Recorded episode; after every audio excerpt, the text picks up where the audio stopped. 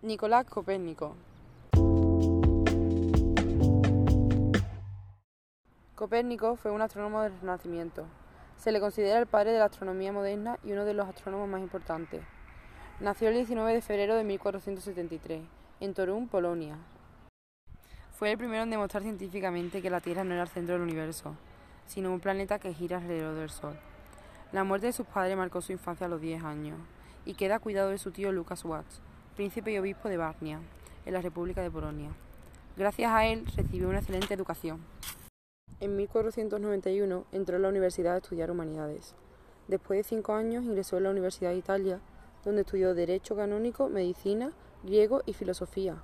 Además, trabajaba como asistente del astrónomo Domenico de Novara. En el año 1500 se va a Roma a tomar un curso de ciencia y astronomía. Luego se fue a Padua y Ferrara a estudiar Derecho y Medicina, donde se sacó el grado de doctor en Derecho Canónico, aunque no le gustaba mucho. En 1503 vuelve a Polonia y se incorpora como consejero de la corte episcopal en el castillo de Lisbon por la influencia de su tío, que desafortunadamente muere en 1512. Por lo que Nicolás se va a Fromborg, donde trabajó como canónico de la catedral de allí. En ella convenció a las autoridades eclesiásticas de poder vivir en una de las torres para poder observar las estrellas. Además, trabajó en investigaciones para contradecir al astrónomo Claudio Ptolomeo famoso por su teoría geocéntrica. Esta consistía en que la Tierra está situada en el centro y el Sol y los planetas giraban alrededor de ella. Copérnico defendía la teoría heliocéntrica, que decía que la Tierra giraba alrededor del Sol.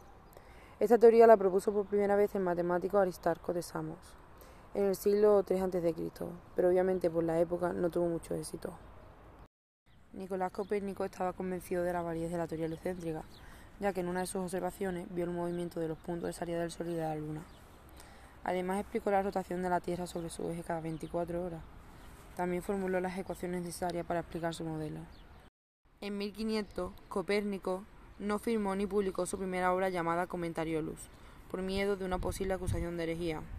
Esta tenía 40 páginas sobre el modelo heliocéntrico del universo. Sin embargo, sí publicó su obra maestra titulada Sobre los giros de los orbes celestes acabada en 1531. Esta trata de seis libros basados en su anterior obra. En estos seis libros, Copérnico demuestra la validez de la teoría heliocéntrica. Tardó 12 años en publicarla por miedo a la Iglesia, pero el 21 de mayo de 1543 la publica por fin, tres días antes de morir. El 24 de mayo de 1543, con 70 años, muere Nicolás Copérnico, a causa de un accidente cerebrovascular. No pudo ver el éxito que tuvo su obra. Bueno, y hasta aquí llegó la vida de Copérnico. Espero que hayáis aprendido algo nuevo sobre él.